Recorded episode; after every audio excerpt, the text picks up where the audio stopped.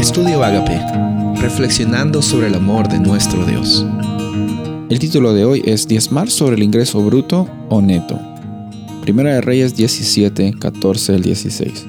Porque Jehová Dios de Israel ha dicho así: La harina de la tinaja no escaseará, ni el aceite de la vasija disminuirá, hasta el día en que Jehová haga llover sobre la faz de la tierra. Entonces ella fue e hizo como le dijo Elías, y comió él y ella y su casa muchos días. Y la harina de la tinaja no escaseó, ni el aceite de la vasija menguó, conforme a la palabra que Jehová había dicho por Elías.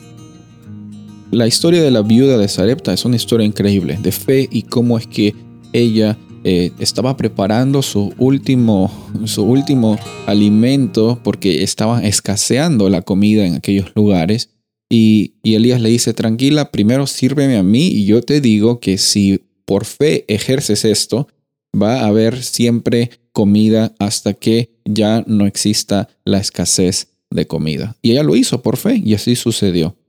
Dar el diezmo es una expresión de fe, de fe de que Dios provee, está proveyendo, proveerá en un futuro para nuestras vidas y la vida de nuestros familiares, los seres queridos. Por eso cuando nosotros diezmamos lo hacemos sobre nuestro ingreso. Y ahí viene la pregunta que algunas personas tienen. ¿Tengo que diezmar sobre el, ingreso bruto o el ingreso neto? Bueno, el ingreso bruto es realmente mi salario, lo que yo recibo, ya, ya sea eh, mucho o poco, es el total de mi salario. Y el ingreso neto es lo que yo estaría recibiendo después de las deducciones que el, gobierno pone para algún tipo de, de ayuda, algún tipo de de beneficios de desempleo un seguro social, dependiendo del país en que vives, hay algunas deducciones que, que salen de tu sueldo total. Ese es el ingreso neto. Ahora, ¿de qué es lo que nosotros tenemos que diezmar? Algunas personas dicen, bueno, tenemos que diezmar del bruto porque Dios nos da todo ese salario y tenemos que darlo todo. Y otros dicen neto porque lo que yo recibo es lo que tengo que diezmar. Y ahí está la pelea de quién es el que tiene la razón, quién es el que no tiene la razón. Lastimosamente, algunas personas piensan que hacer el uno o el otro es lo que te va a favorecer más ante los ojos de Dios. Yo quiero decirte algo en esta ocasión. Como vemos esta historia, la viuda tomó una decisión personal de por fe entregar todo lo que ella tenía hacia Elías.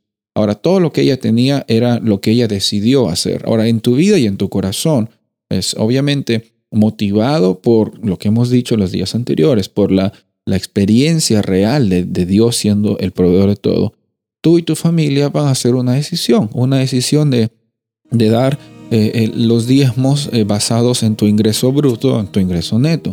Contarle que no estés buscando una ganancia personal, que estés buscando sacarle ventaja a la situación solo para un asunto sumamente material.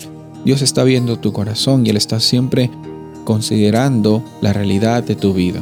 Y, tomando esa decisión puedes estar tranquilo, puedes estar tranquila sabiendo de que Dios de igual forma va a tener bendición para ti y para todas las personas que están alrededor tuyo. Soy el pastor Rubén Casabona y deseo que tengas un día bendecido.